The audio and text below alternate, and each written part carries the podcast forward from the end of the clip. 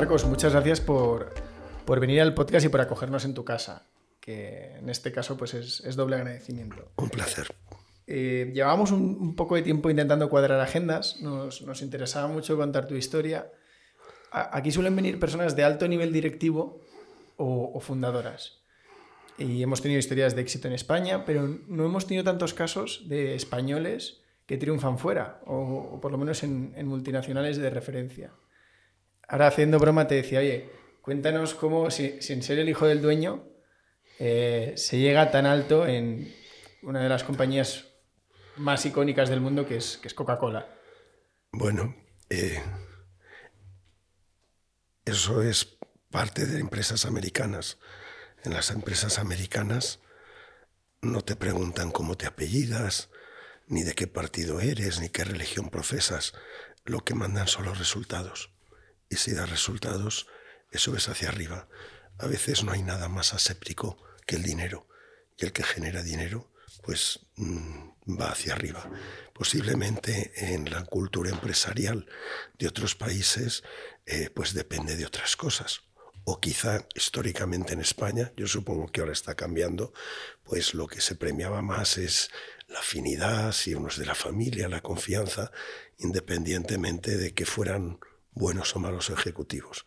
En Estados Unidos y en la mentalidad norteamericana lo que vale es que seas bueno, punto.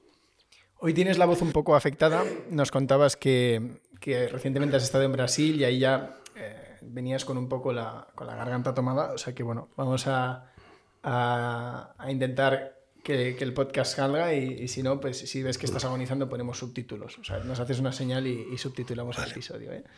Eh, te decía, hablaremos un poco de tu trayectoria, más allá de, Coca-Cola, lo interesante es que has hecho muchas cosas a lo largo de tu vida. Eh, yo te decía, eh, has llegado muy lejos. La gente a veces puede pensar que nos referimos a que, a que has dirigido un departamento o incluso un país, ¿no? que has sido el country manager de España y tal. En tu caso, por dar contexto a la gente que no lo sepa, llegaste a ser vicepresidente mundial de Coca-Cola. Sí, vicepresidente ejecutivo. En las empresas americanas hay muchas vicepresidencias. Vicepresidencias de ascensores, vicepresidencias de aseos. Hay muchos. Pero eh, yo he sido vicepresidente ejecutivo. Vicepresidente ejecutivo es distinto, es vicepresidente de verdad. Lo que entenderíamos en España, ¿no? Cuando se dice vicepresidente sí. solo hay uno de, de verdad. Sí. Oye, eh, ahora entraremos pero, ¿cómo empiezas? ¿Tú qué estudias? ¿Tú, tú naces aquí en Madrid? Eh, ¿Cómo es un poco tus inicios en el mundo de la empresa? Yo estudio, eh, inicio ingenieros industriales, pero en el año 76, con el decreto de las cuatro convocatorias, eh, me meto demasiado en política y en un momento determinado tengo que salir y, y me voy a Londres. Pierdo el curso cuando vuelvo no me puedo volver a matricular en ingeniería y me matriculo en el CEU, en económicas. Como me apasionan las matemáticas, entonces en el CEU solo había económicas hasta tercero, la especialidad había que hacerlo en la Complutense. Y yo hago la especialidad de econometría. Soy la última generación de económetras, porque creo que en clase éramos solamente 12 cuando en política económica o en estructura económica había cientos de haciendo esa especialidad. En econometría, que era bastante complicada, éramos 12. Y después de esto ya cambiaron, la fusionaron con, con cuantitativa y se llamó de otra manera la especialidad. Luego soy de la última generación de económetras que podíamos servir, pues, por ejemplo, para el equipo de estudios del Banco de España y para ese tipo de cosas. Y como a mí me me gustaba el marketing y me cayó en mis manos un libro eh, que se llama Marketing Científico. Eh, todo el tema de, de, análisis de conocimientos estadísticos y tal, pues se pueden aplicar a variables macroeconómicas, pero también para hacer predicciones sobre demanda, etc. Y entonces, pues me gustó eso del marketing y, y nada contestando anuncios, que era entonces lo que se hacía, anuncios de periódicos que pedían gente.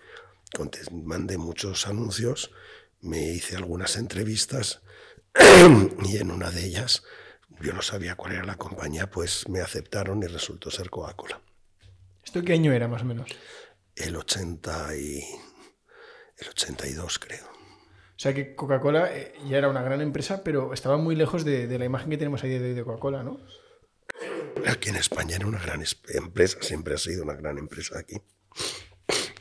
¿Y cómo, cómo son tus inicios? Eh, tú entras en la posición de marketing, pero rápidamente, bueno, no rápidamente, tú estuviste casi 36 años más o menos, 30, 36. Sí, pero estuve, yo entro en, en el departamento de operaciones de marketing con 23 años y, y bueno, eh, me nombran luego jefe de distribución, jefe de merchandising, pero a mí lo que me encantaba era más los temas también de publicidad, de posicionamiento de marcas, y la verdad es que el departamento pues, estaba Víctor Fondematas y una gente muy sólida, y me era muy complicado eh, hacer eso. Luego a los seis años, con 29 años, bueno, entré con 23, con 29, dejé la compañía, dejé Coca-Cola y me fui a dirigir la red sur de agencias del grupo eh, Bates, Facker Spielvogel Bates. Y, y, bueno, tenía a mi cargo siete oficinas.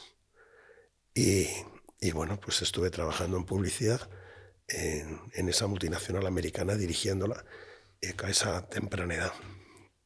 Y al cabo de tres años o algo así, eh, hubo un cambio en Coca-Cola España y el que había sido director de marketing de toda la vida, eh, antiguo, pues habló con la nueva dirección de que me entrevistaran porque buscaban un director de marketing.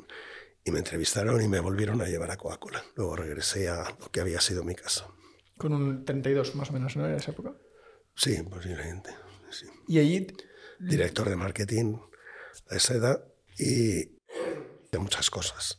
Estábamos con lo de Coca-Cola es la música, eh, patrocinábamos todo, era muy divertido. O sea, tú has, has estado acostumbrado a ser el más joven en, en, las salas de reuniones a lo largo de tu carrera. Cuando era joven sí, ahora ya no. Sí. Pero tu ascenso en esa época fue, fue atípico, era algo inusual, o, o sí que había directivos. Sí, posiblemente, posiblemente entonces sí. Pero bueno, pues, dio, la, dio la casualidad. Y, y luego, uh, en el 92, después de los Juegos Olímpicos, pues ya me, ya me sacaron fuera. Y ya he estado pues muchos años, me fui a Asia. Y, bueno, he dirigido toda la parte del sudoeste y este de Asia. Tenía bajo mi responsabilidad Afganistán, Pakistán, Sri Lanka, Bangladesh, Laos, Camboya, Vietnam, Bután, Brunei, Singapur, Malasia. En 1995, eh, cuando Bill Clinton levantó el embargo, yo ya llevaba desde el 94 operando en Vietnam para poder tener Coca-Cola en Vietnam. Luego fue parte del lanzamiento de Coca-Cola en Vietnam. Muy interesante. Dirigí Singapur y dirigí Malasia. Y luego ya me volví a Alemania. Y culturalmente, ¿cuáles eran los retos que te, que te suponía entrar en Asia? Es que el, el, culture shock que tienes es, es muy distinto. Para mí, Tailandia, que era donde residía, los tailandeses me parecían muy parecidos a los españoles. Yo he tenido más choque cultural viviendo en Alemania que viviendo en Bangkok. Y son encantadores los alemanes, pero eso es, es, aunque se parecen más, son más similares a nosotros que los tailandeses a nivel de vida, son mucho más distintos. ¿En qué momento, claro, ahora, ahora que hablabas de Asia, tu, tu, perfil ahí ya no es estrictamente marketing, ya es un perfil operacional? O... Hago ambas cosas. ¿En, ¿En, qué momento se, se, empieza a producir? ¿Tú recuerdas algún, algún salto? Eh, momentos en los que tu evolución dentro de Coca-Cola dejó de ser lineal y de repente hubo antes y después que no. te convirtió en ese ejecutivo que, que, la compañía fue promocionando? No, es que lo he ido compaginando. Mientras tenía una responsabilidad para todo el sudeste y oeste de Asia de marketing, tenía responsabilidad, era director general de gerencia con todos los departamentos reportándome para el caso de Singapur y Malasia. Eh, yo, nunca lo piensas, es decir, yo siempre me ha gustado lo que hago, porque si una cosa no me gusta no la hago. cuando haces algo que te gusta, hay más posibilidades de que te salga bien. Porque si estás haciendo un trabajo que no te gusta, pues es más difícil que te salga bien. Y cuando te sale bien un trabajo, ya la gente que está arriba está pensando en cómo darte el siguiente. Entonces yo nunca he estado pensando en el siguiente trabajo. Me he estado divirtiendo con lo que hacía y de repente, oye Marcos, te necesitamos aquí. Cuando me sacaron de Asia para llevarme a Alemania, pues fui como un paracaidista. Alemania estaba en una situación muy complicada y, y Atlanta quería darle un cambio. Y el equipo directivo de Alemania no quería ese cambio. Y me dijeron, bueno, pues metemos aquí a Marcos. Y claro, caes en territorio enemigo y tal, y fue complicado, pero bueno, lo cambiamos. Y por ejemplo, cuando te, te toca tomar decisiones de este estilo, difíciles, que, me imagino que, implicaba cambios en la plantilla eh, y, en, partes más profundas ¿no? del negocio, ¿cómo afrontas esta parte, lo que tú dices, ¿no? que caes en paracaídas, sabes que no eres bienvenido, pero tú tienes muy claro para qué te han enviado allí? No son situaciones difíciles, o sea, si uno se dedica a tocar el piano, pues oye, pues sabe que tiene que tocar el piano y que tiene que tocar el piano delante de mucha gente y, salir al escenario, pues no es que sea una situación difícil, es parte del trabajo. Y si uno mm, lo pasa mal y no le gusta eh, tocar en público, pues que se dedique a otra cosa y no a pianista, ¿no? Pues si te dedicas al tema de, trabajo y de ser ejecutivo de una empresa, tú haces tu trabajo y el trabajo es ese. Imagínate a una persona que, se, que trabaja en un matadero y que lo pasa mal matando a, las vacas con la descarga eléctrica, pues oye, que se busque otro trabajo. Pero lo que no puedes es decir, ay, bueno, es que yo eh, de ejecutivo lo que me gusta es esto, esto y no lo otro. Tú lo que tienes que hacer es que un proyecto salga y que la empresa vaya bien.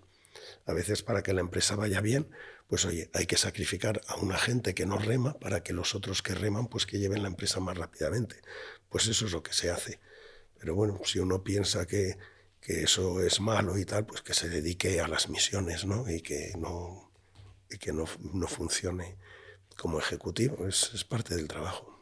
Pues te, agradezco que seas así de sincero, porque lo habitual es que la gente ponga muchas capas ¿no? de, de, maquillaje a la hora de hablar de estos temas y al, al contrario digan, bueno, es que hay veces que las personas no evolucionan. Es que hay mucha tontería.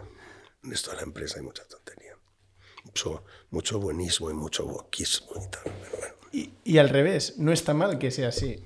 Sea, no, no, está mal que se hable con sinceridad y se cuente, oye, pues hay situaciones difíciles que la salida es dolorosa para muchos o que no hay, no hay salidas perfectas. ¿no? Vamos a ver, eh, lo que tiene que hacer una persona que dirija un negocio es que el negocio sobreviva. El negocio puede ir mal por dos causas, o porque no tienes al equipo mejor, o por condiciones externas. Cuando va por condiciones externas, pues desgraciadamente tienes que recortar gastos, aunque no sea culpa de la gente. Pero para que la empresa sobreviva, tienes que cortar gastos. Lo importante es que cuando hablas con la gente, porque desafortunadamente tienes que hacer una terminación, que lo expliques bien y que las terminaciones las hagas de la forma más generosa posible y sobre todo con muchísimo respeto hacia las personas y punto, y se hace. Tú, en esta toma de decisiones, me imagino que una de las cosas más difíciles es el, el, temperamento, ¿no? El, el, saber combinar la parte emocional, de que a nadie le gusta dar malas noticias, sienta mal, ¿no? Es, es reconfortante decir que sí. Pero por otro lado, la, la parte más racional o lógica, que, que, es muy clara, ¿no? que marca un camino. En, en, esta ambivalencia, en este equilibrio, ¿Qué cosas te han funcionado o, cómo funciona esto? Es, es, lo que hay que hacer. O sea, yo. O sea, si de repente mm, el negocio va bien y te llevas a toda la plantilla, como yo he hecho en alguna ocasión, al desierto de Marruecos, Arfú, en aviones, cuando ellos no lo sabían, pidiéndoles que solo llevaran un pequeño equipaje y que fueran al aeropuerto y no sabían a dónde, que fueran con el pasaporte, o cuando te ibas a toda la plantilla a Malta, a unos barcos. Eh, digo, toda la plantilla de Coca-Cola éramos 200 en la compañía, pues va bien, pues dices, oye, qué maravilla que estás haciendo algo bien, pero cuando tienes que hacer una reducción del 5%, pues también te toca hacerlo. Tienes que hacer una cosa y tienes que hacer otra. Y, Y, eso es parte, parte del trabajo. El tema es hacer ambas cosas bien, con eh, mucha empatía, ambas cosas. Pero son las que hay que hacer. ¿Has hecho algunas de estas? ¿Alguna más que nos puedas contar de, muchas. de, de en tu biografía, de tu, la película de tu vida, de verte en Malta, verte en Marruecos? Ah, no, bueno, en Marruecos es mi casa, mi segunda casa. Yo voy mucho, pero digo, llevar a toda la gente, sí, porque descubre esa gente que nunca ha estado en el desierto, pues realmente lo que es el desierto, que puedan estar con coches allí y tal, pues es muy, es muy, muy bueno ver la satisfacción de gente que les estás dando la oportunidad de algo que a lo mejor muy probablemente si no, no, no, no hubieran disfrutado nunca. ¿Y tú a nivel personal, algún viaje no convencional, que no sea ir a Barajas, coger un avión, aterrizar? ¿Qué, ¿Con qué experiencias te quedas de lo que has hecho hasta ahora? Bueno, viajes, viajes no convencionales he hecho muchos, pero, por ejemplo, no convencionales, yo he hecho seis Dakares africanos. Pues bueno, pues eso son 20 días, eran 20 días cuando se estaba en África que no eran demasiado convencionales. Eso es dolor y gloria, ¿no? Es muy interesante, muy, muy entretenido. Sí, luego te preguntaré por, por, tu pasión por los coches, que es algo que, que, ha salido en prensa. No, no tengo pasión por los coches. A mí me encanta el desierto. Y los coches es un instrumento para poder estar en el desierto. ¿Tu pasión es el desierto? Sí. ¿Y por qué te llaman desierto? ¿Qué, qué tiene? Porque mm, no, es, no es muy explicable, pero el, siempre se habla de la llamada del desierto. No sé si lo has oído hablar, la llamada del desierto. Pues la llamada del desierto es algo que tú puedes ir a muchos sitios en el mundo. Te vas a la Toscana y dices, uy, qué maravilla la Toscana. Pero no tienes luego la llamada de la Toscana. La llamada de la Toscana sería que tú necesitaras volver ahí porque si no vuelves te falta algo. Entonces tú puedes estar en los sitios más maravillosos del mundo, pero no tienes esa llamada que te fuerza a volver ahí. El desierto lo tiene. Entonces hay veces que te pasa la primera vez o la segunda o la tercera que has ido, pero cuando te pasa tú necesitas volver ahí. ¿Cuándo te pasó? ¿Cuándo descubriste esto? No sé, yo llevo en el desierto desde los 18 años. Pero antes yo esquiaba, esquiaba mucho, estaba en, en en un equipo de competición cuando era joven y siempre estaba eh, esquiando y yo creo que a partir de los 18, 19 ya dejé de esquiar y yo soy de extremos, o la nieve o la arena del desierto. ¿Y el mar? ¿El mar te llama o no tienes ese vínculo? El, mar, me da, el mar me da bastante miedo. El mar da miedo. ¿En la actualidad ya no esquías? O eh, ocasionalmente? bueno, ocasionalmente. Son cosas que no se olvidan, como montar en bicicleta. Es lo que te iba a decir, el que tuvo... Sí, tuvo, sí, ¿no? sí. Por ahí. ¿Y, y eres sensato, bajas por pistas o todavía abres fuera pista? Lo que, bueno, la última yo creo que ha sido hace tres años o algo así. Y nada, me entretengo. Ya no tengo tampoco edad ni demasiado fuelle. Bueno. De, de, cómo vas evolucionando, hay, un punto en el que eh, directamente el máximo nivel de, de la compañía ya te, te, señala y te dice, Marcos, que todo lo que has hecho ahora, me refiero más a época post-Alemania, ¿no? Todo lo que has hecho hasta ahora, eh, estamos contentos, nos estamos planteando, pues, el siguiente nivel. ¿Cómo recuerdas esos días? No, el, bueno, cuando yo me voy a Atlanta, es eh, el presidente mundial, Mutterken, me llama para hablar conmigo en, en, Inglaterra, pero no son cosas como que te damos una recompensa ni nada. Es decir, yo, yo estaba viviendo muy bien aquí en España, fenomenalmente y todo, pero es, es otro tema, es te necesitamos, porque había un problema que había que dar un viraje a la estrategia de marketing mundial y, y claro, habían echado mirada y me dicen, Marcos, eh, vente para aquí, te necesitamos. Te rompe un poco la vida porque ya determina, ya no eres un joven que estás moviéndote como me he movido en el pasado por los países y, y mi vida personal fue bastante complicado porque tuve que dejar aquí muchas cosas, irme allí y, y bueno, y son trabajos básicamente de 24 horas al día. Es decir, cuando tienes un problema te está sonando el teléfono de algo que está pasando en esos momentos en Asia y o algo que, que sabes que saldrán las noticias al día siguiente en Sudamérica y, y, y, es muy, muy complicado. O sea, tú te vas a vivir a Atlanta. Sí. ¿Y cuánto tiempo vives allí? Ahí he estado tres años, hasta que llegó un momento ya que dije yo, ya tengo mi edad y yo quiero dejar esto y vamos a buscar ahora un poco ya la, eh, reemplazo, pues son, han sido 36 años, 36 años ahí.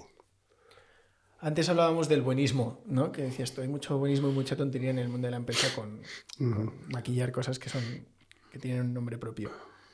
Eh, con el tema de la conciliación familiar y el equilibrio sucede un poco lo mismo. Hay mucha gente que, que predica con trucos para, para, tener un equilibrio entre vida personal y laboral. Y luego hay mucha gente que te dice, lo único que puedes elegir es hacia dónde te desequilibras.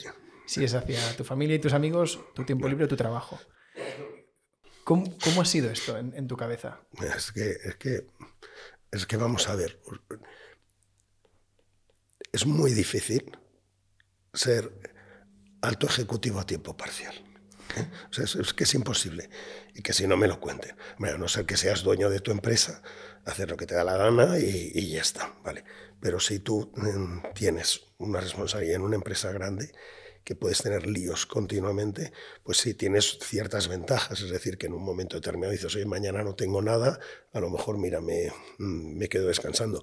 Pero es que tampoco puedes tener a veces vacaciones porque de repente ha surgido un problema y tienes que interrumpirlas. Entonces, cuando tienes un sentido de la responsabilidad, esto es lo que es, esto es lo que es. Entonces, estás dependiendo mm, de todo ello de, de manera continua y es muy difícil llevarlo y, lo, si no, pues engaña. Queda muy bien en la teoría, que uno tiene que dedicar un porcentaje de tiempo a una cosa, a otra, tal, pero, pero eso generalmente lo dice gente que no, que no ha experimentado realmente lo que es.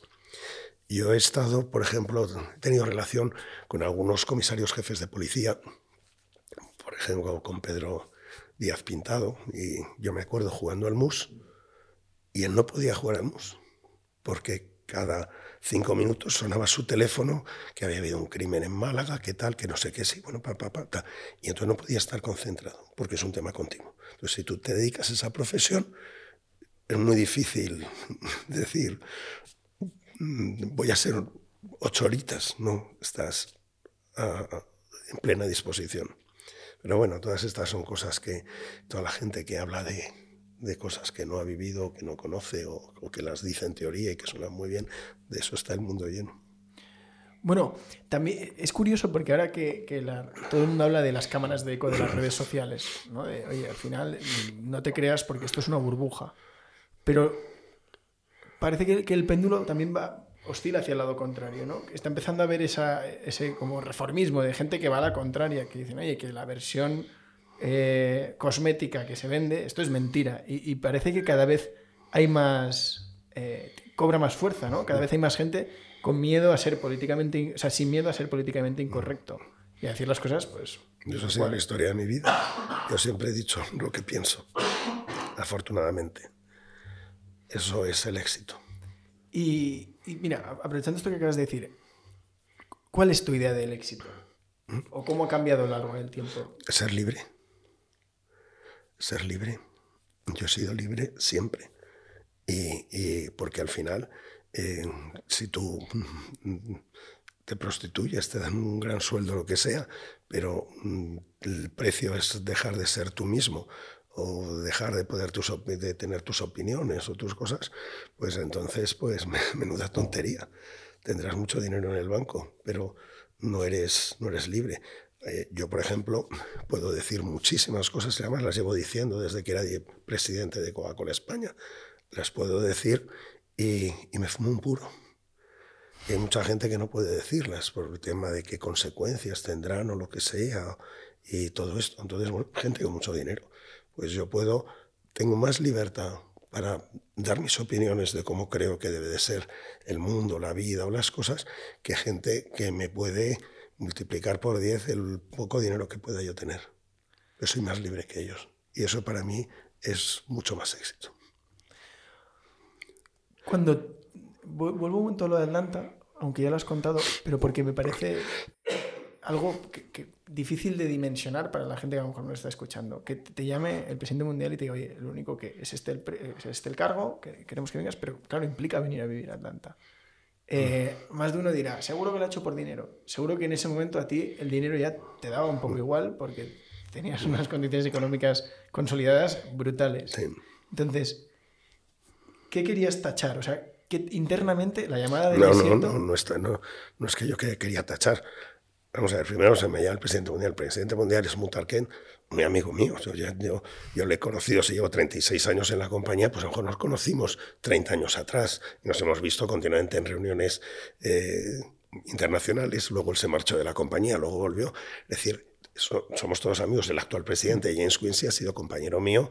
Él presidía Inglaterra, yo presidía España cuando él estaba en México. Entonces, somos gente, compañeros todos. O sea, que nos conocemos desde hace veintitantos años. Entonces, no, no es eso, ay, que te llama el presidente. Somos todos un grupo de gente que llevamos toda la vida en Coca-Cola, la mayor parte, y, tal. Y entonces, hoy algunas veces unos cogen unas posiciones, otras, pero que nos, nos conocemos. Eh, no, no es yo que quiera y tal me dicen que me necesitan para hacer una transformación. Y, una transformación que sé cómo hacerla y cómo se puede hacer. Y además, sobre todo, un tema cuando estás en estas posiciones, que tengas cierta credibilidad con el resto de operaciones en el mundo. Entonces, claro, coges una persona en un sistema tan complejo como Coca-Cola y viene un tío a decirte lo que tienes que hacer y tú eres un japonés o tú eres un argentino o tú eres un mexicano, le dices, vamos, hombre, o, yo estoy en España, me viene una persona que tal, pero a mí todos mis compañeros me conocían y me daban la credibilidad de que yo sé de ese tema y el cambio que vamos a hacer, por lo cual es mucho más sencillo para la compañía que en ese área concreta eh, el presidente diga, Marco se va a encargar de esto y entonces el resto de gente, las operaciones, dice, vale, perfecto, Marco se encarga, confiamos en él pero o sea, me lo piden porque me necesitan para eso. no es yo que me busco tal, me digo, pues menuda faena, pero es una compañía que me ha dado muchísimas cosas y, y yo tampoco le voy a decir que no ahora. ¿Notaste que al aceptar eh, tú ya estabas cerrando un círculo? Es decir, hoy entro aquí con fecha de salida. Sí, sí, o sea, digo, al aceptar, digo, es el último eh, sacrificio que, que hago, porque en algunas ocasiones me ha costado mi vida personal los movimientos y todo ese tipo de cosas. Y de hecho, pues ese movimiento a Estados Unidos pues fue para mí, en lo personal, eh, un, un precio alto. Entonces, pues eh, digo, bueno, un y no más.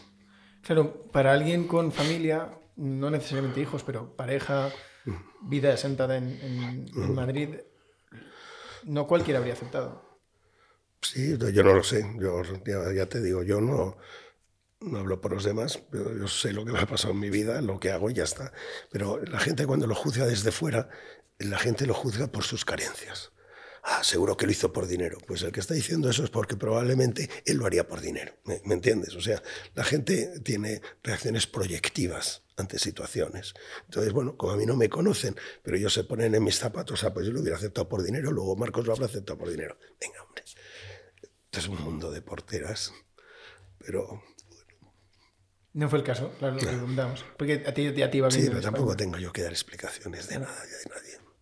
De todas formas, ¿tú notas que a ti te daban eh, menos caña cuando de repente estás en Atlanta o cuando estabas en España? Por opiniones, como que al final, eh, ¿crees que el progresar dentro de la compañía fue haciendo que la gente aceptara mejor tus opiniones fuertes o eso siempre te han llovido palos? No, a mí no es que no, tuve, he tenido alguna que otra campaña eh, contra mí en, en, algunas situaciones, pero que tampoco yo sé cuántos palos me dan o no me dan porque no me importa, ¿no?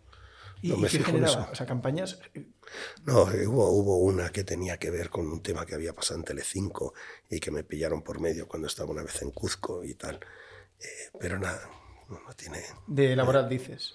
No, no, no, no, no, no. De, de, de, cosas de gente que quiere influir y que querían pegar una patada en el culo a Telecinco, pero en el culo de Coca-Cola. De, deje usted de poner anuncios en esa cadena y tal y cual. Los mandé a paseo y entonces se lo tomaron muy a mal. Un tema que no...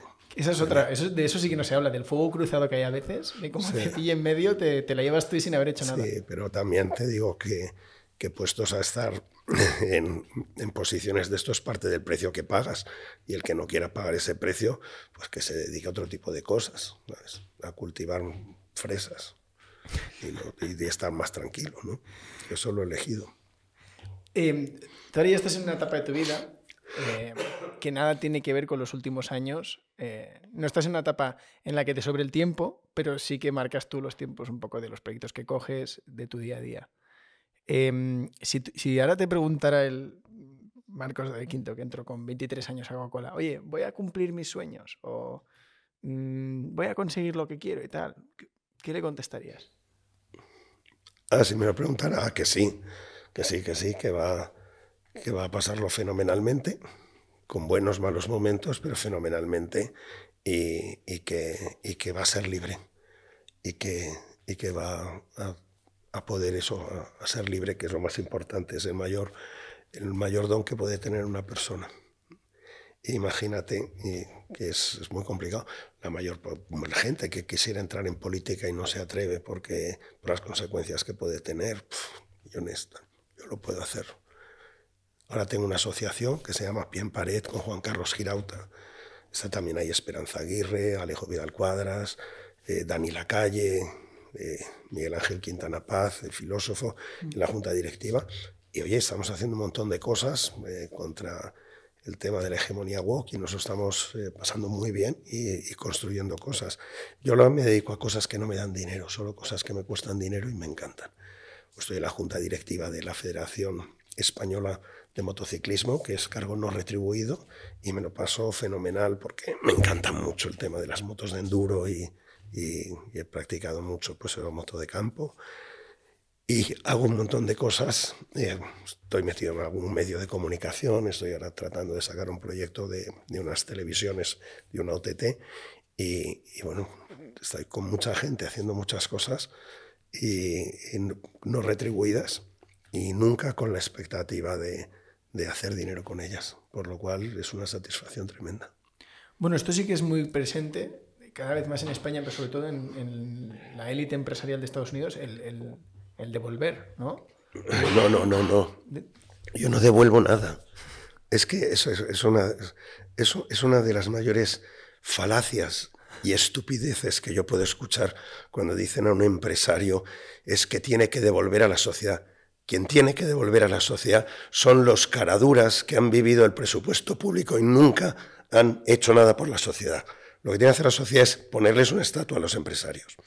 Si tú eres empresario y manejas bien tu empresa, estás creando riqueza, estás dando puestos de trabajo, estás generando, dando formación y estás haciendo que la gente se pueda realizar.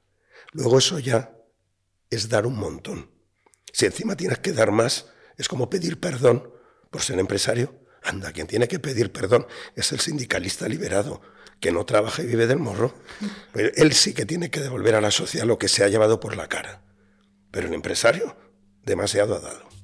Te ha vuelto la voz a Marcos. sí. es, que me, ¿eh? es, que me, indignan los lugares comunes que al final acabamos asumiéndolos todos. Pero ¿qué devolver tiene que devolver Juan Roch? ¿Qué pasa? ¿Tiene que pedir perdón? Y todos los empresarios que se han arruinado, eso no, eso está bien. Por favor. Lo que hay que decir es agradecérselo a Juan Roch. Pero es que no, se han metido en la cabeza, han conseguido los vagos, que nunca han pagado ni un impuesto y que han vivido del 3, porque de 47 millones de españoles que hay, solo 3 millones pagan impuestos. Vete a la renta.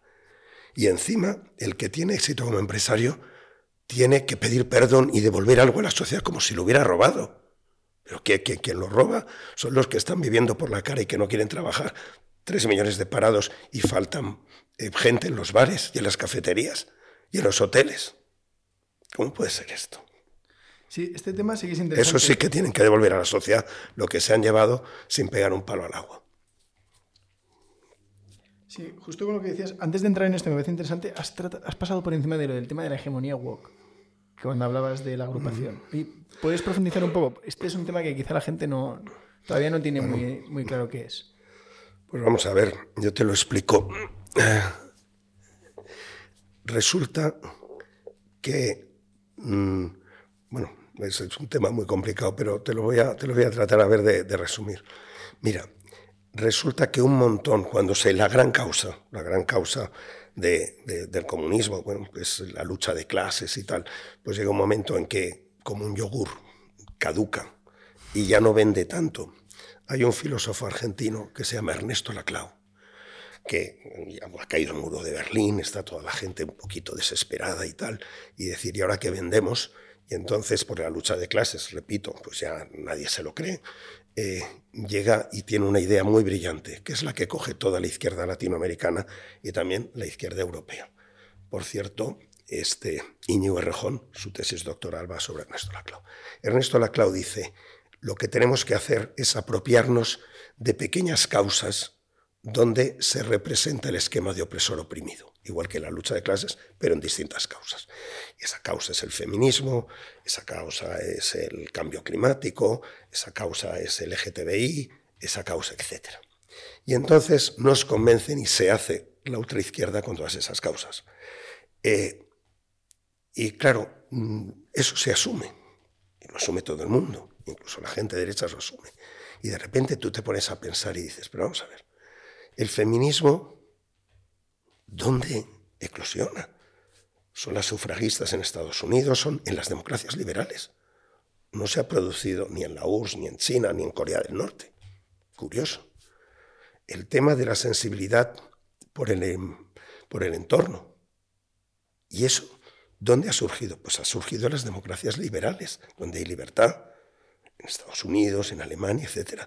No ha surgido en China, que contaminan más que nadie, ni ha surgido en la URSS, que desecaron el mar de Aral. pues ¿cómo, ¿cómo, el comunismo se ha quedado con esa, con esa causa? Siguiente, el tema LGTBI. El tema LGTBI, donde realmente hay mascotas de, de, libertad, y España es uno de esos países, son en las democracias liberales. Todavía la Rusia actual es una Rusia, es homófoba. Pero pero ¿cómo se han apropiado de todas esas causas? Como si fueran suyas, como si fueran los defensores. Porque como se habían quedado sin ideología, todo esto es lo que de repente hace falta y se han quedado porque la derecha se ha enfocado exclusivamente en, vale, pero nosotros gestionamos la economía mejor. Y han dejado que le roben todo esto. Después esas causas no son de ellos. Y hay que hacer un contradiscurso. Y eso es lo que es la lucha contra la hegemonía cultural de la izquierda la hegemonía cultural de la izquierda, que la estrategia de Antonio Gramsci, que a finales de los años 30 del, pasado es el que más o menos dijo que en vez de la revolución, de, de, llegar al poder a través de la revolución violenta, pues es mucho más sólido y más inteligente llegar a través de la infiltración en medios de comunicación, de la infiltración en el mundo de la enseñanza y de la infiltración en el mundo de los contenidos que de hecho es cuando hoy en día pues te das cuenta, básicamente que todo el mundo de la educación, tanto en Estados Unidos como en Europa en Sudamérica, pues bueno, está en manos de la izquierda, como muchos de los medios de comunicación y como lo que es el mundo de la cultura o audiovisual. Todo eso se ha producido porque estaba escrito así. Y lo que sí es llega un momento en que de alguna manera alguien tiene que hacer pues ese contradiscurso y, y bueno, pues ahí es un poco de uno de los temas que a mí más me interesan en estos momentos justo ayer escuchaba el podcast que le hizo Joe Rogan a Naval, bueno, no, me acuerdo de apellido, es una persona muy conocida en el mundo de Silicon Valley por, ser un inversor de éxito y, además haber dedicado mucho tiempo a explicar pues, em, bueno, cómo cualquiera puede enriquecerse, pero no desde un punto de vista para vender cursos, sino con, con cosas muy racionales y, a lo largo de, toda una vida, no, no, de hoy para mañana. Y él decía, estaban hablando del error que han cometido Em, Facebook, Twitter, tomando parte ideológica en todos los problemas que ha habido. Eh, pues decía, inicialmente nadie tenía un problema con Twitter o con Facebook o con Instagram porque eran tuberías de información. y, en esa tubería, si había algo ilegal, se quitaba, pero porque la ley decía que eso no se podía publicar. Dice, llegó un punto en el que sin jueces pidiendo que se quitara contenido, empezaron a bloquear a pero gente. Twitter ahora se ha visto todo, lo has visto con Elon Musk, se ha descubierto todo. El FBI tenía un implant dentro de Twitter y estaban dando las indicaciones. Y, por ejemplo, todos los temas sobre el hijo de Biden fue prohibido ponerlos y se ha resultado cierto. Y, sin embargo, mierdas que se estaban echando sobre Trump, han puesto ahí por una tubería. Es decir, ha estado absolutamente manejado Eh, todo el tema de vacunas y esto, gente sin ningún tipo de, de, preparación han estado bloqueando a lo que decían doctores de Harvard. Y solo han puesto las cosas que les estaba interesando a las farmacéuticas. O te puedes coger esto y lo tienes todo, todo, todo, lo tienes en, en, YouTube, todas las declaraciones, y bueno, pues es la manipulación que se ha producido gracias a que Elon Musk lo ha cogido y que y ha salido al descubierto pues todo, toda la manipulación que Twitter estaba llevando.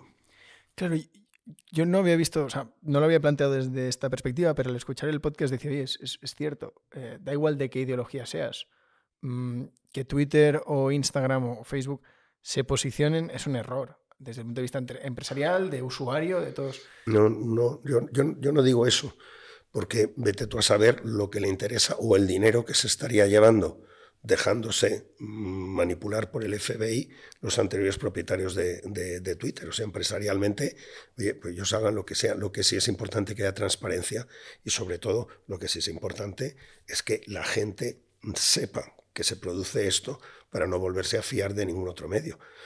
Todos los medios, porque un tema es ser una plataforma y otro un medio. Es decir, yo tengo una línea editorial o no entonces, oye, si Twitter decide, mira, yo soy una, una, plataforma woke y aunque haya temas ciertos, los voy a impedir que se pongan porque yo solo quiero estas mentiras, pues perfecto. También tienes eh, medios de ese tipo, se llama El País, se llama Prisa, está haciendo lo mismo, pues bueno. Una persona, sí. Claro, dices, ¿hasta qué punto lo que te han podido ofrecer siendo Twitter o siendo Facebook compensa el daño reputacional y de plataforma que va a generar cuando esto se sepa, porque al final siempre se sabe, ¿no? Siempre se acaba sabiendo. Ya se sabe porque el propietario de Twitter lo ha hecho público y ha denunciado lo que pasaba antes de que él llegara. Es brutal. ¿eh? Y supongo que él ahora pues instrumentalizará determinados controles independientes para que vean tal, no lo sé. Pero bueno, lo más haga lo que, lo que quiera. Una persona interesante, que creo que también tiene mucho que ver con lo que estamos diciendo y que también ha tenido que aguantar bastante cancelación es Jordan Peterson. Sí. ¿Qué te parece? Me parece una maravilla. Me parece que es una persona que dice cosas muy lógicas que resulta que eh, tremendo. Parece que un tío decir una cosa lógica es el signo de la valentía. Imagínate dónde hemos llegado. Porque si estuviera diciendo una locura, pero está diciendo cosas absolutamente lógicas que toda la gente cuando lo escucha dice, pues, pues es cierto. Sin embargo, toda la gente tiene miedo a eso. Cosas muy curiosas que hay gente diciendo esto. Me he encontrado vídeos maravillosos de entrevistas, no exactamente de, de Jordan Peterson o de Ben Shapiro, diciendo como si yo te digo ahora, yo soy, yo soy una persona de cinco años. Me autopercibo de cinco años pues te ríes. Entonces yo te podría decir que, eres un infanticida y que odias a los niños. ¿Vale? Porque te has reído. Yo te digo, yo soy negro. Y entonces tú te ríes, ¿ves? Te ríes. Entonces yo te diría, tú estás contra los negros. Porque yo me autopercibo como negro y en vez de respetarme, cuando te he dicho que soy negro, te ríes. Sin embargo, yo te digo, soy una mujer y ya no te ríes. Porque es el mismo disparate.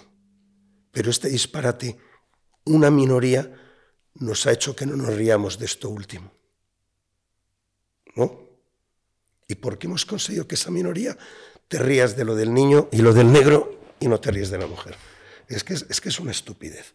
Pero te voy a decir una cosa, ahondando en esto. Tema de la edad. El tema del sexo, de la autopercepción de que yo soy de uno o de otro, eh, es mucho más minoritario que el tema de la edad. El tema de la edad es más transversal. Te explico. Hay mucha más gente insatisfecha con su edad que insatisfecha con su sexo, ¿sí o no? Sí. Hay muchas operaciones, muchas más operaciones para enmascarar tu edad que para enmascarar tu sexo, ¿sí o no? Sí. Entonces, si yo simplemente por mi autopercepción puedo cambiar mi sexo en el carnet de identidad, ¿por qué no puedo cambiar mi edad en el carnet de identidad? ¿Por qué no? Entonces, si yo pudiera cambiar, porque oye, me autopercibo de una edad distinta, que la puedo cambiar. Consecuencias. Tú podrías decir mañana que tienes 65, que te percibes de 65 y cobrar la pensión. ¿No? O podrías matar al cámara y decir que te autopercibes de 8 y no irías a la cárcel. ¿Vale? Y cuando mi percepción importa más que mi realidad biológica, yo te digo que soy manco y quiero que me respetes y que se me reconozca.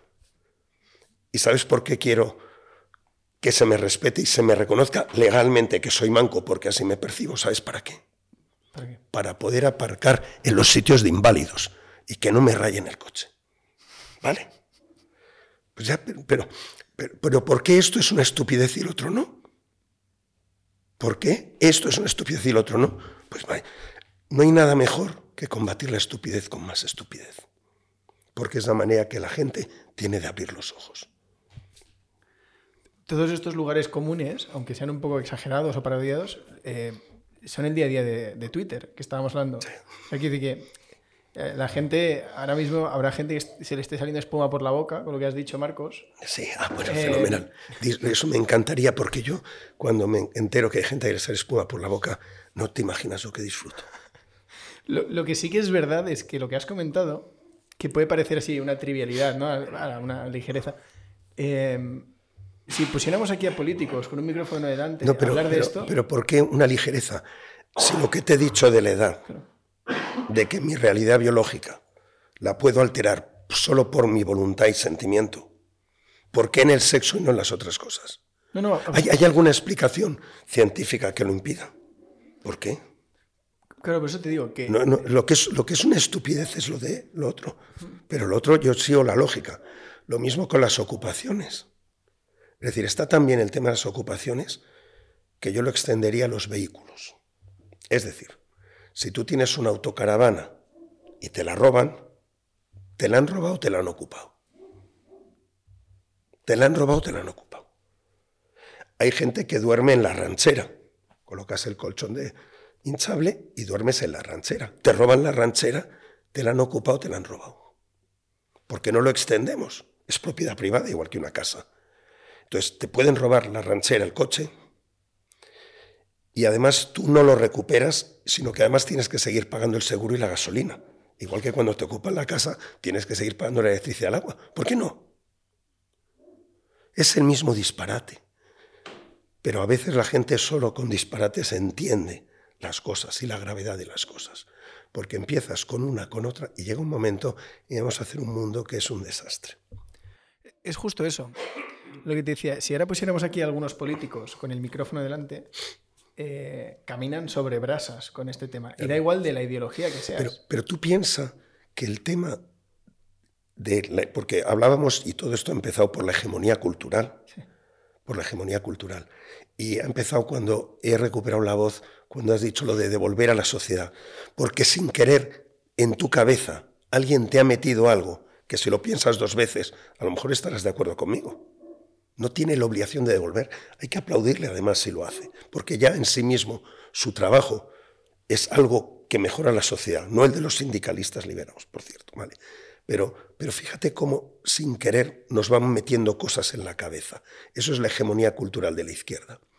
Te pongo un ejemplo muy curioso de esa lluvia fina, de cómo nos van cambiando la cabeza. El empresario es malo y por eso tiene que devolver cosas, pero eso viene de un montón de temas que, con los que hemos sido bombardeados sin saberlo.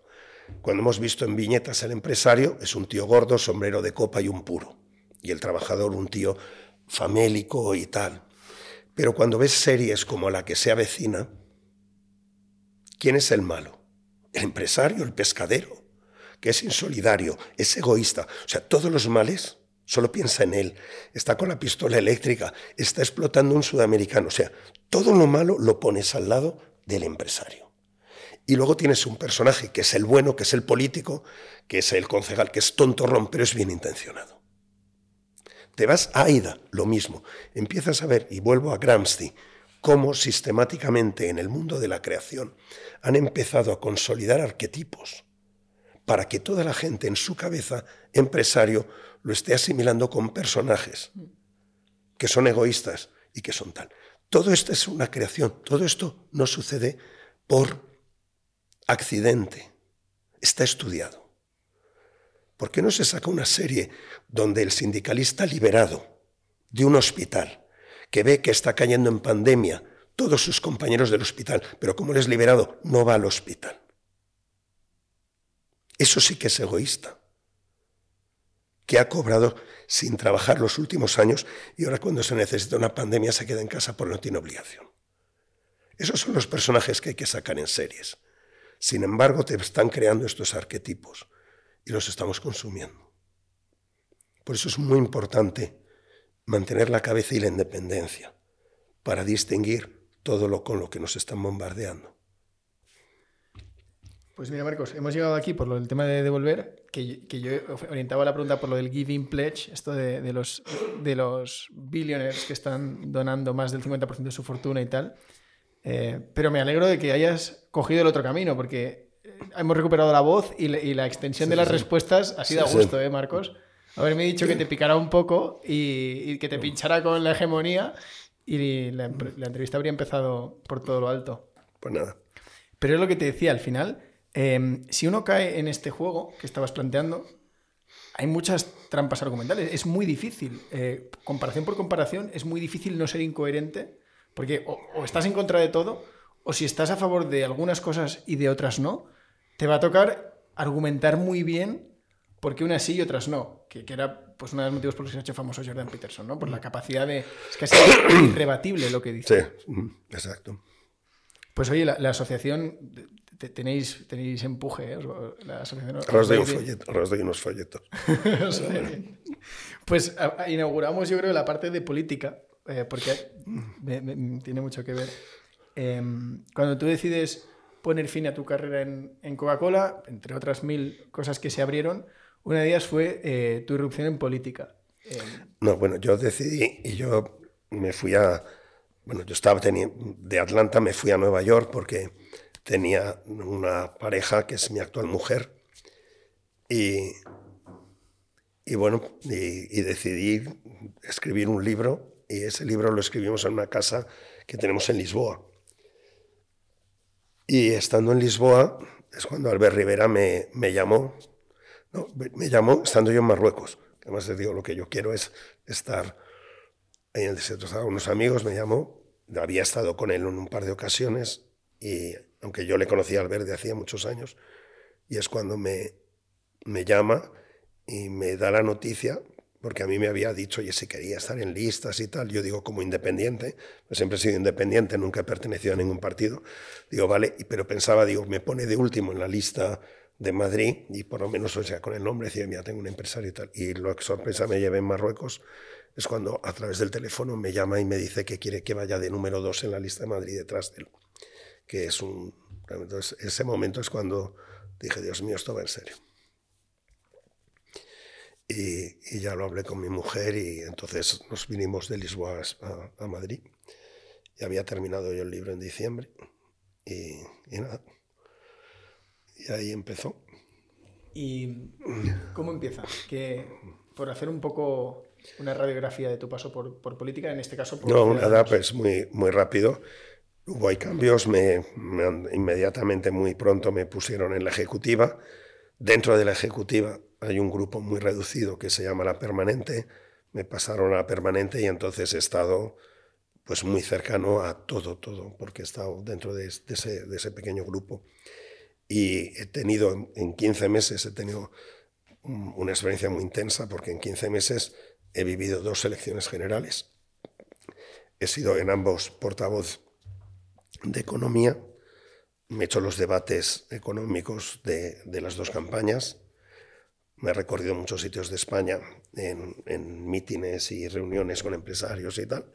Y, bueno, he vivido el mayor triunfo que se podía vivir en un partido cuando llegamos a 57 y he vivido el mayor fracaso cuando de 57 pasamos a 10. Y, bien, he, he, conocido gente muy valiosa, gente menos valiosa y, eh, y, nada, y estoy, estoy encantado de la experiencia.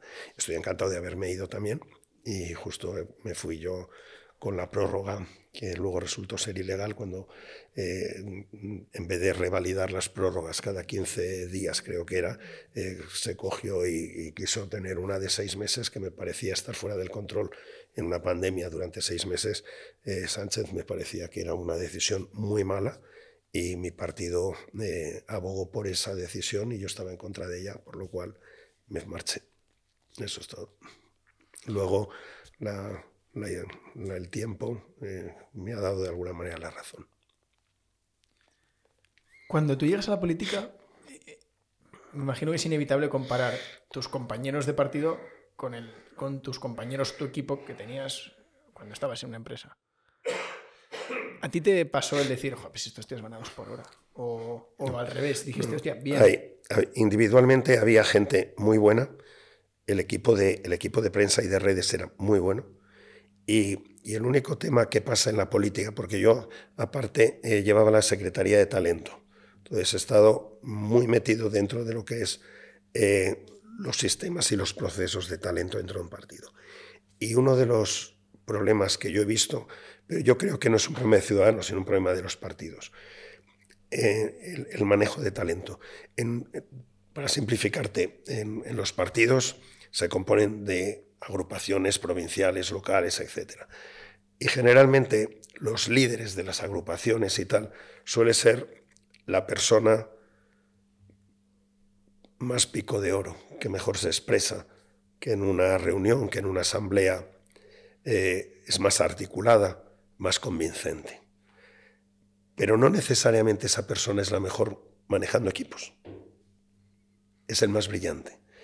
¿Y qué hacen los partidos? Pues a esa persona que acaba siendo pues el, líder de esa agrupación o, tal, se la, a esas personas se las enseña y educa en habilidades de comunicación, más todavía, para hablar a la prensa, para hablar a las televisiones, para hacer un canutazo, etc. Pero no se les educa en cómo gestionar conflictos, cómo manejar equipos, cómo liderar equipos. En eso no. Y, y, esa falta de conocimiento técnico que tienen muchas de estas personas es la causa de grandes conflictos entre los partidos.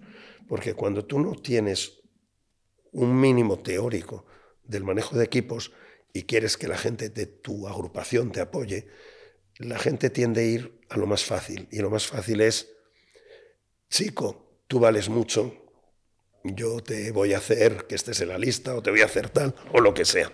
Entonces prometes cosas. Cuando prometes cosas, muchas de ellas que no puedes cumplir, al cabo de seis meses tienes un lío tremendo donde la gente dice, oye, me prometiste, me prometiste y tal.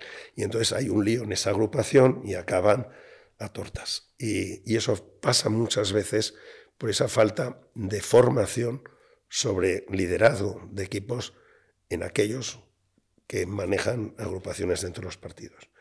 Y yo nada, yo, lo que pasa es que ya me marché, pero cuando ya estaba diciendo hay pequeñas herramientas que son muy fáciles de aplicar, incluso con un teléfono móvil que todos los viernes gente de determinada agrupación, al final un cuestionario de tres preguntas, tres preguntas tontas, no hace falta que sean muy, muy interesantes. Eh, ¿Te sientes escuchado? ¿O recomendarías este partido a un amigo tuyo? Es decir, dijeran eh, como las caritas estas de los aeropuertos, rojo, verde y amarillo, y teniendo esa información desde la central, a veces es fácil decir, oye, mira, en Zamora estos son los índices y en Palencia muy distintos. A ver si aquí está pasando algo y te permite mm, tratar de, interesarte de si puede estar pasando algo de, satisfacción por parte de en, alguna agrupación y a qué se debe, antes de que ya esté el conflicto irreparable. Entonces, todo ese tipo de cosas falta mucho en los partidos de profesionalización de la gestión del talento. Yo creo que es un tema general, no de Ciudadanos, pero me apasionaba mucho. Si hubiera seguido en Ciudadanos no más de cuatro años, probablemente se hubiera hecho a lo mejor algún libro para, de ayuda a cómo funcionar posiblemente dentro de los partidos para mejorar esto. Hay mucho tapón, hay mucho listo que impide que talento que esté abajo se vea, etc. Hay mucho trabajo que hacer. Esto que decías de mejorar las habilidades o el, la gestión de personas por parte de los líderes no tiene nada que ver con la jerarquía de la estructura, ¿no? O sea, son cosas totalmente separadas. Sí, son separadas, son separadas. ¿Qué, te parece la estructura de los partidos? ¿Crees que está bien planteada o ahí también detectaste deficiencias? Bueno, son, son, son distintas, son, son muy distintas. Es decir, nosotros, por ejemplo, en Ciudadanos sí había algo muy interesante, que nosotros hacíamos el mismo discurso en todas las provincias. Entonces, oye, si nosotros estamos a favor de una España de hombres libres iguales, mm, pues oye, eh, lo, decimos aquí y allí, pero un PSOE, por ejemplo, son muchos partidos. Tiene un PSC y dice, aquí de libres iguales nada, aquí los catalanes más y merecemos más de no sé qué tal. Entonces tienen discursos distintos. Incluso yo creo que el PP también tiene discursos distintos, porque puede estar mm, hablando de que si en Baleares el tema del lingüismo eh, y tal es discriminatorio y haciendo en Galicia lo mismo que están haciendo los independentistas en, Baleares. O sea, pero eso es, es un paso más oportunista. Yo creo que tienen estructuras distintas. Hablabas del tema de, la moción de censura en, el estado de alarma y demás, o sea, de la moción, perdona, de, la prórroga de, las comparecencias. Em, y ese, punto ha quedado claro, pero si tú esto lo observáramos como si fuera un GPS, ahora mirándolo con perspectiva, ¿tú crees que hubo algún momento decisivo que tú viste que, había que tirar a la derecha y, sin querer nos pasamos la calle y giramos a la izquierda? ¿Tú, ves algún punto En, en, lo que viviste en Ciudadanos que dijiste, esto ha sido un poco no reto. No, no, no. Ciudadanos, mm, mientras yo estaba ahí, lo que se prometía a la gente es lo que se hizo. Y, y bueno, y el, del tema es que la población española castigó a Ciudadanos precisamente por decir lo que había dicho en campaña. En campaña, cuando tuvimos 57, dijimos, no vamos a pactar con Sánchez. Y nos dieron 57 y no pactamos con Sánchez. Y luego en las siguientes elecciones nos dieron 10 por haber cumplido. Y sin embargo, pues fíjate, eh, otros partidos como San Pedro Sánchez hizo todo lo contrario a lo que había hecho en campaña y, la población le votó. Pues bueno, pues a disfrutar de lo votado. El, aprendizaje aquí es, jodido. ¿no? La lección que la conclusión es, triste, ¿no? Ya, pero eh, cuando estás en política por principios, yo prefiero mm, bajar a 10 diputados y haber tenido principios que no tener principios como este hombre y que le acaba votando hasta chapote. O sea, no. Una cosa que has dicho de la gestión de personas y no te he preguntado. A lo largo de tu vida te habrás visto obligada a, no sé si a fichar directamente, pero por lo menos a conformar equipos, a decir, oye, me rodeo de estos, ¿no? Y a, elegir. Em, ¿qué, cualidades tienes? ¿Qué rasgos? ¿Tienes rituales de...? Hay gente que dice, pues a mí en las entrevistas estas dos, tres preguntas siempre me han parecido importantes. Eh, en tu caso, ¿cómo lo haces esto? No, bueno, vamos a ver, yo sí. Yo entrevisto, yo entrevisto a toda la gente eh, de determinado nivel que van a trabajar en mis equipos y esto. Hay cosas importantes. Primero me interesa que sea gente, eh, que sea gente honesta. gente honesta es muy, muy, muy importante. Y luego, por otro lado, que sea gente coherente, o sea, que tiene una cabeza bien amueblada. Yo, por ejemplo, es por ponerte un ejemplo, si yo te pregunto a ti, venga, ¿de dónde has trabajado? ¿En una fábrica de chorizos o en una fábrica de clavos? ¿Vale? Yo te puedo estar preguntando, bueno, y cuéntame cuál es tu mercado y cuál es tu competidor y por qué tu competidor vende más que tú, es por precios, por tal. Más o menos me hago una radiografía haciéndote preguntas de, de todo lo que es tu sector y cuáles son tus ventajas competitivas frente a otros y tal. Luego puedo cambiar y hablar de lo que sea, de tu vida personal, lo que sea y de tus aficiones. Y al cabo de un rato te vuelvo a rescatar la conversación y te digo, oye, cuéntame si, por ejemplo, eras director de marketing en esa empresa de clavos o de chorizos, oye, cuéntame las últimas campañas, cómo eran los últimos anuncios que has hecho, tus últimas campañas. Si eso que tú estás diciendo en tu publicidad no tiene nada que ver con lo anterior que tú me has comentado, de cuáles son tus ventajas y tu situación competitiva, quiere decir que haces anuncios que no tienen nada que ver con el problema que me contaste. Y entonces empiezo ya a preguntar por ahí. Esa falta de consistencia en yo te hago un análisis muy bien, pero luego hago un anuncio que no tiene nada que ver con el problema que te acabo de contar. Entonces, tipo de cosas que me interesa gente que tenga lógica. Pues para ir terminando, Marcos, eh, una cosa que me ha parecido eh, interesante, se, habló mucho de tu presentación, de, tu declaración patrimonial cuando entraste en política. Y más allá de los coches y, cosas de estas y casas y tal, me llamó mucho atención eh, el, porcentaje de, dinero que tienes en renta variable, de acciones, inversiones, que eso no es tan intuitivo. Hay muchas veces que, en España, sobre todo, la gente va al inmobiliario, al refugio, es una mentalidad a veces con mucha aversión al mercado de valores y a, la, bolsa en general.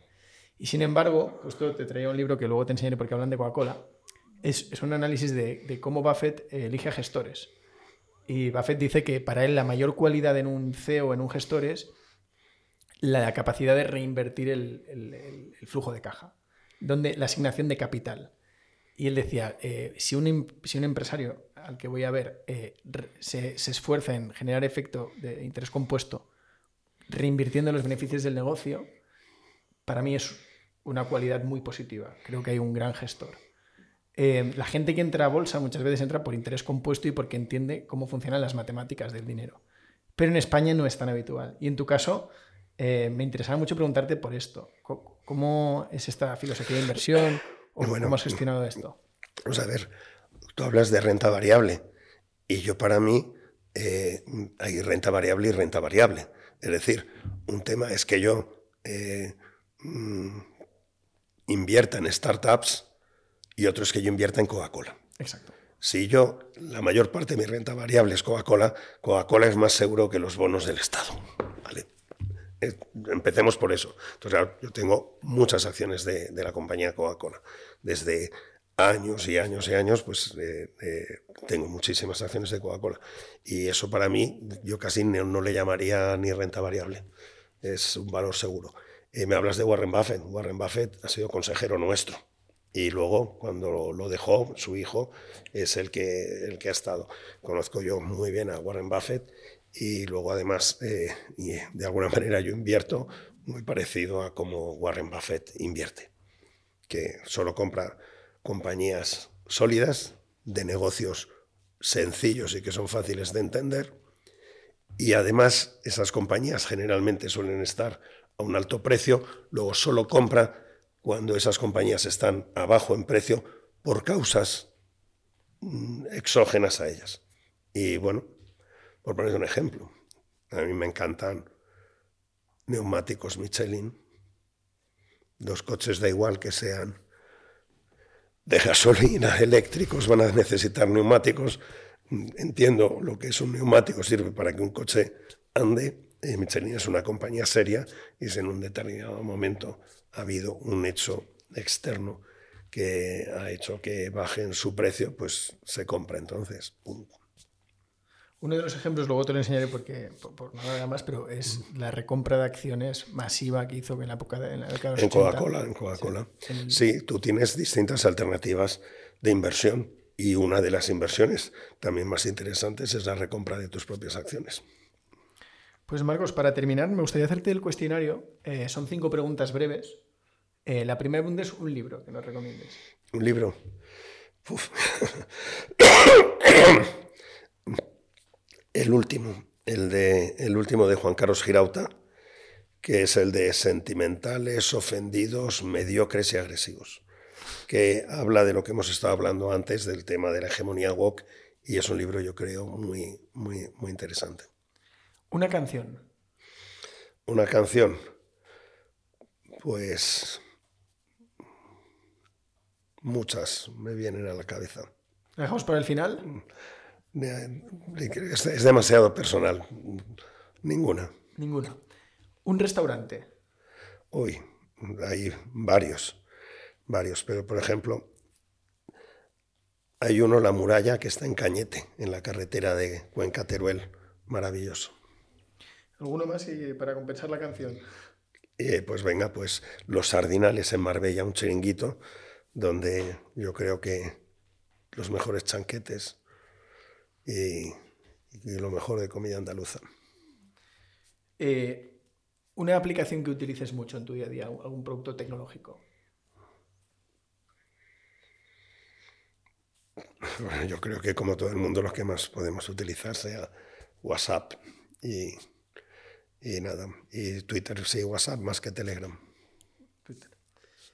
Y para terminar, la última compra que has hecho en Amazon. Ah, un megáfono de estos. Porque el otro día hicimos un acto de checas en Madrid, ayer mismo, y luego fuimos a ver al alcalde. Como el acto lo hacíamos en la calle, Juan Carlos Girauta tenía que hablar.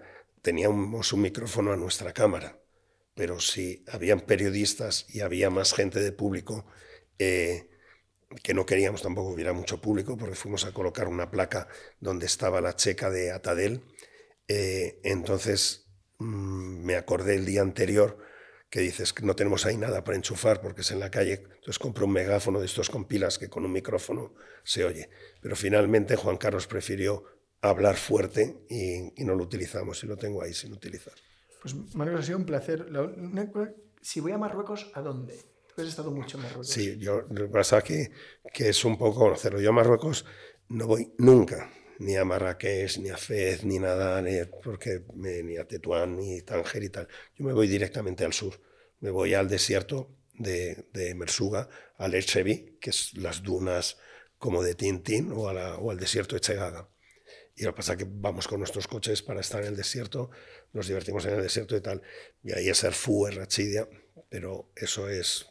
pero pasa que si vas ahí y no te vas a meter con un coche ahí porque te vas a quedar metido en una en una olla y te puedes tirar ahí dos días para sacarlo. Entonces, pero eso es lo, lo más bonito. Bueno. pues Marcos, ha sido un, placer. Muchas gracias por tu tiempo y te deseamos lo mejor en, en todos tus proyectos que avanzan en paralelo. Pues nada, muchísimas gracias a vosotros. Hasta luego.